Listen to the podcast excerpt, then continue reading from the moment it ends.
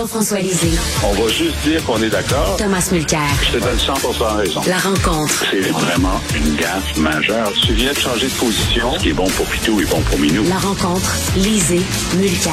Euh, Jean-François, alors samedi, le Journal de Montréal, le Journal de Québec a publié un dossier là, sur euh, Justin Trudeau qui veut euh, augmenter la population du Canada pour que ça atteigne 100 millions de dollars d'ici 2100, donc euh, au rythme de 500 000 nouveaux immigrants par année. Et là, ça brassé beaucoup.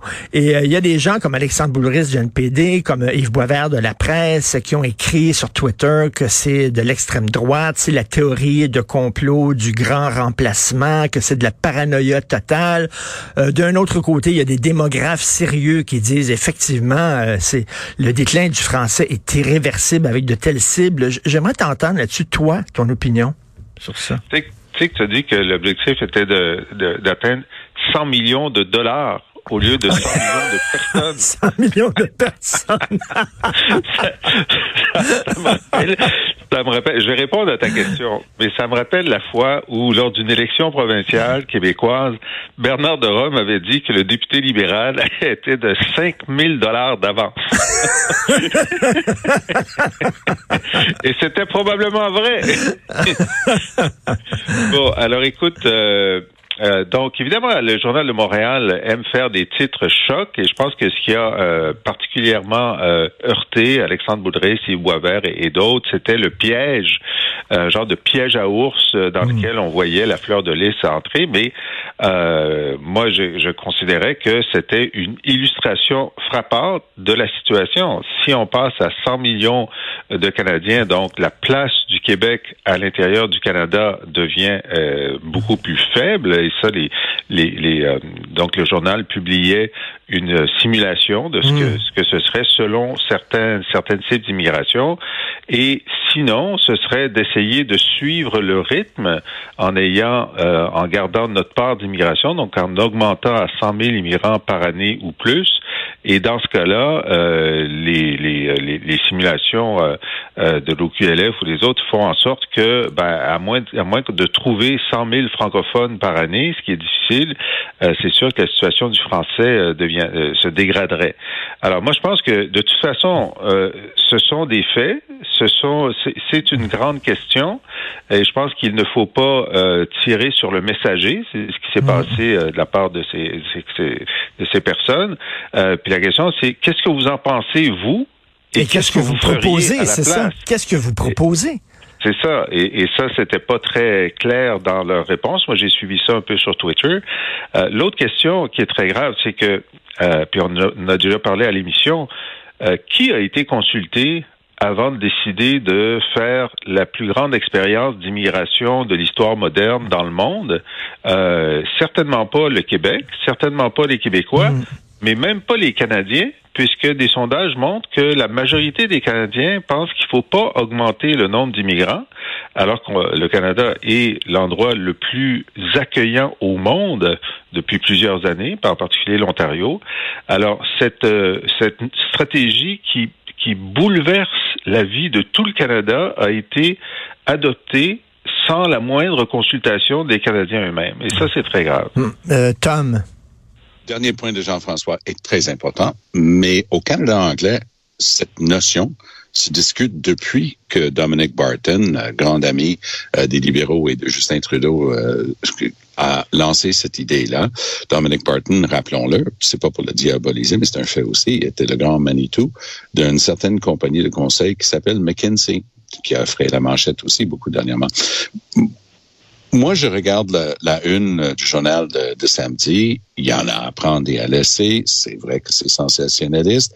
Moi, pour mon argent, ça, ça pêche un petit peu trop du côté sensationnaliste qui donne un, une opinion négative.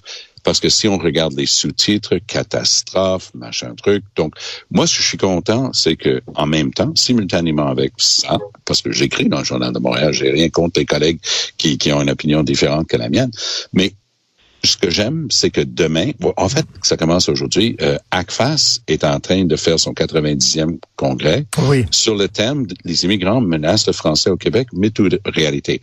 Ça, ça va être un regard beaucoup plus science sociale, mesure. On dit en administration publique qu'on ne peut pas gérer ce qu'on ne peut pas mesurer savoir ce qu'on mesure, parce que je vais toujours donner mérite à, à, Richard Martineau et à Jean-François Lisée, et je me mettrai là-dedans, c'est que depuis des mois et des mois, nous, on dit les chiffres de la CAC en immigration, c'est de la bullshit parce que ça tient même pas compte d'une tas d'autres considérations et de catégories. Donc, ça fait partie de ce qui doit être regardé, mais c'est vrai aussi qu'on a une tendance parfois, quand on discute de ces choses-là, de faire peur aux gens. Et je pense pas qu'il faut avoir peur des immigrants, mais il faut connaître les, les, mais, tendances. Mais, Tom, quelle, est l'urgence de ça? Quelle est l'idée derrière? Euh, pourquoi faire ça, atteindre 100 millions? C'est pour que le Canada devienne plus puissant, plus euh, quoi, important euh, au point de vue international? Si on avait eu un débat, on aurait peut-être pu poser ces questions-là. Et c'est là où Mario Dumont, Jean-François ont raison. Quand est-ce que ça s'est discuté, ça? Quand est-ce que le public a pu faire comme ACFAS, mettre les chiffres sur la table, dire voici ce que ça signifie, voici les bassins de population possibles d'immigrants, voici la différence entre un travailleur étranger temporaire puis quelqu'un qui est ici comme étudiant, puis quel effet ça peut avoir euh, logiquement sur euh, le sort du français en Amérique du Nord. Mais il n'y a jamais eu cette discussion-là, Richard. Et c'est là où je vais toujours me rallier du côté de ceux qui disent, ben, c'est une expérimentation de, de, de sciences sociales, d'application dans la vraie vie d'un pays du G7, mais dont les tenants et aboutissants n'ont jamais été considérés. Je crois que ton pif, et, et mon pif vaut ton mmh. pif, mais pour moi, ton pif est bon. C'est une manière de dire le Canada euh, doit se gonfler, tu sais, la, la mmh. grenouille et, et, le bœuf. Tu sais, mmh. le, le, Canada, euh, pour avoir du tonus, ça ça prend 100 millions aujourd'hui. Et euh, ça n'a jamais été démontré, discuté, analysé, débattu. C'est ça le problème de, de base. Euh, Jean-François, donc j'ai fait un lapsus tantôt, euh, je parlais de dollars plutôt que de personnes. Alors là, on va parler de dollars. Euh, pour 2023-2024, le déficit prévu est de 40 milliards de dollars. Les libéraux fédéraux au Québec ont déposé une motion voulant obliger le gouvernement Trudeau à adopter un plan de retour à l'équilibre budgétaire. Ça a été rejeté 97 euh, contre 76. Est-ce que tu es surpris, Jean-François? Écoute, franchement, oui, parce que euh, tu sais, il y a ah énormément. Oui, oui, je vais, t'expliquer pourquoi. Euh, parce que il y a énormément de propositions qui sont soumises par toutes sortes d'associations libérales pour un congrès, et le comité, un des comités qui dirige le congrès, décide d'en prendre certains pour une, une, un débat accéléré, c'est-à-dire qu'ils vont aller directement en plénière. Et euh, sur la question du, de, de l'équilibre budgétaire, je me suis dit, si on fait ça, les libéraux, c'est parce qu'ils veulent l'adopter, puis c'est parce qu'ils veulent pouvoir dire avant la prochaine élection, ben vous n'avez pas besoin de voter pour Poiliev qui va qui va couper de, de façon éhontée. Nous, on va revenir à l'équilibre budgétaire de façon ordonnée. Et moi, je pensais que c'était ça leur stratégie. Parce que si c'est pas ça, ta stratégie, pourquoi veux-tu attirer l'attention sur le fait que tu vas avoir toujours des déficits sans avoir de plan de retour à l'équilibre budgétaire? C'est comme se tirer dans le pied. Alors donc, j'avais sous-estimé la capacité des libéraux de se tirer dans le pied.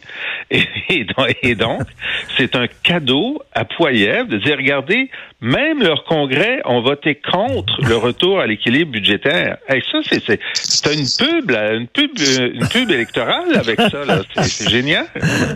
Tom. Tu viens de la chanson Itsy Bitsy Teeny Weeny, euh, le bikini. Là?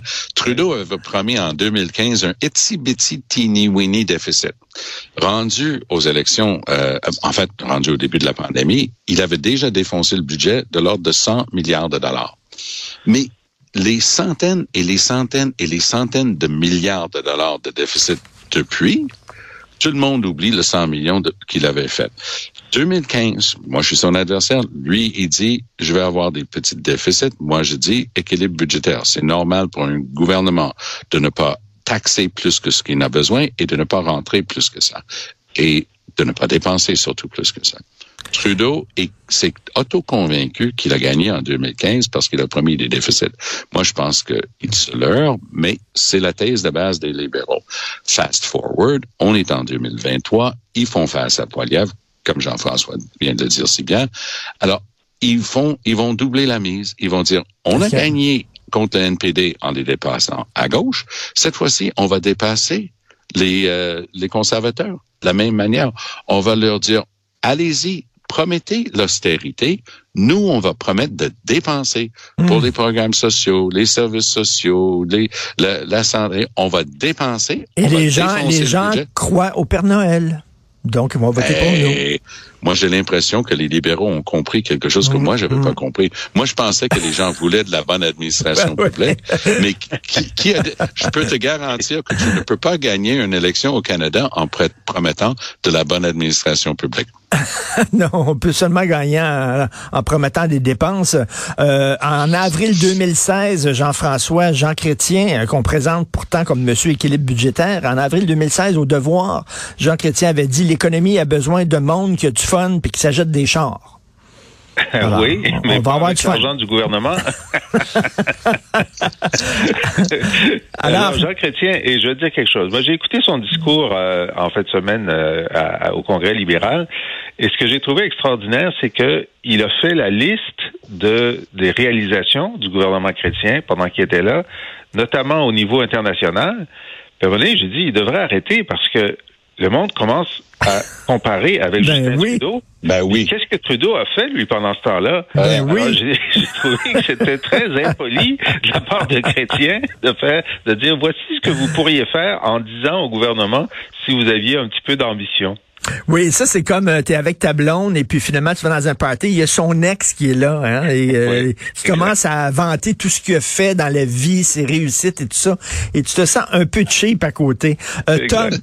Tom, tu avais vu juste finalement, Justin a bel et bien enlevé les fleurs de lys de la couronne du Oui. Canada. T'avais raison. Oui, et ça, là que ça commence à être remarqué du côté du Canada anglais parce qu'on enlève les symboles religieux, dont les, les, croix. Et les gens disent, non, non, la société a beaucoup changé, c'est correct. Et on enlève la référence que le roi, c'est le défenseur de la foi. Ça se comprend aussi. Mais est-ce qu'on a besoin d'effacer notre histoire? Et les fleurs de lys, on voyait très bien la couronne que portait Charles III samedi Oui. on voyait bien les fleurs de lys sur la vraie couronne matérielle qu'il avait sur la tête.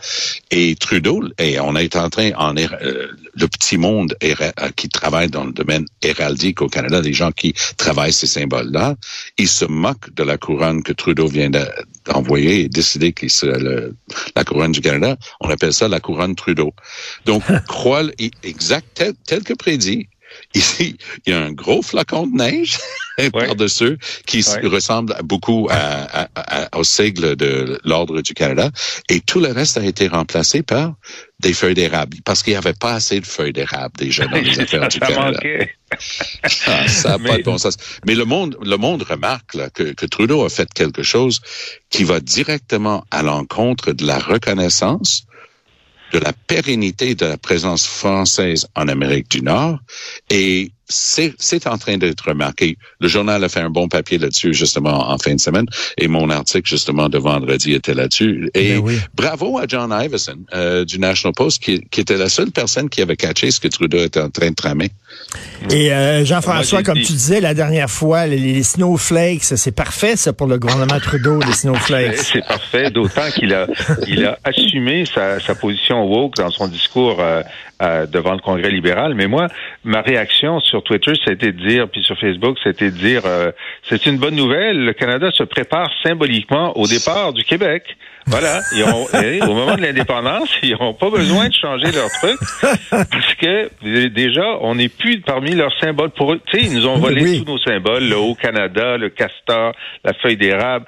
Ben là, ils sont en train de se départir euh, de certains de nos symboles. C'est correct, ils se préparent psychologiquement. moi, mais euh, moi, j'ai l'impression que tu as peut-être plus raison que tu ne crois. Je- tu le dis en boutade, mais le, le, le Canada est en train de faire. C'est du grand Trudeau. C'est toujours doubler la mise, doubler, mettre all in. Là, on est en train de jouer au poker, on parie tout. Lui, il dit, garde, je, je vous embête, pour ne pas le dire plus fort. Ah non, on est à cube, je peux dire, je, je vous emmerde. Euh, on, on pousse toutes les chips dans le milieu de la table et, et tous les jetons dans le milieu de la table et ah ouais, let's go. Qui- Qui est le- le- la communauté d'intérêt, qui sont les personnes ciblées par cette démarche-là, c'est toujours les 50 sièges du Grand Toronto. Le Canada est un pays très multiculturel aujourd'hui. Toronto est unique au monde. Plus de 50 des gens, écoute bien là, plus de 50% des gens qui habitent Toronto sont pas nés au Canada. Et, Alors, euh, c'est- c'est une situation unique Mais- et il est en train de leur parler à eux autres, dire, moi, là, les symboles, dire deux, deux peuples fondateurs, oublie ça. Moi, je scrape ça, je mets des feuilles d'érable et je mets des flocons. Vous êtes mes Oui, mais petits regarde, là, c'est quand même sans risque. Est-ce que tu penses que l'Assemblée nationale va faire une motion unanime pour réclamer le retour du fleur de lys sur la couronne monarchique du, de- de- du symbole du Canada? Non, Évidemment, mais- non. Il, se, pour- il se pourrait qu'il fasse une, une résolution classique, euh, euh, unanime, disant on déplore le fait qu'on enlève les symboles du- des francophones en Amérique du Nord et au Canada sans consultation. C'est le même thème de départ. Ah, pas Quand est-ce qu'il y a eu une consultation Il sur les d'enlever 100 la millions? couronne au complet. Ça réglerait Ah, la ben, question. mais mais Ça, à- la, la à- Société Saint-Jean-Baptiste s'en est chargée en fin de semaine. Ils ont écrit là-dessus. pour utiliser Ah, un, pour utiliser un terme à la mode depuis quelques années, est-ce que le narratif des deux peuples fondateurs et des deux langues officielles va pouvoir tenir euh, dans l'avenir, euh, Jean-François? Ben, le narratif des deux peuples fondateurs, c'est fini, ça. C'était, Oui. De toute façon, c'est juste nous qui avions ce narratif-là.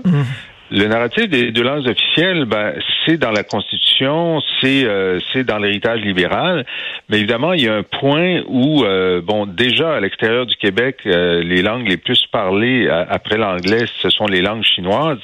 Euh, et euh, tu sais que dans plusieurs provinces, euh, quand tu vas dans dans, dans même j'avais vérifié que la page du budget de Colombie-Britannique était présente en quatre langues, mais pas le français, parce que le français est la huitième langue minoritaire à Colombie-Britannique en termes de nombre de gens. Alors, est-ce que les- le poids démographique va finir par rendre la loi des langues officielles euh, intenable politiquement?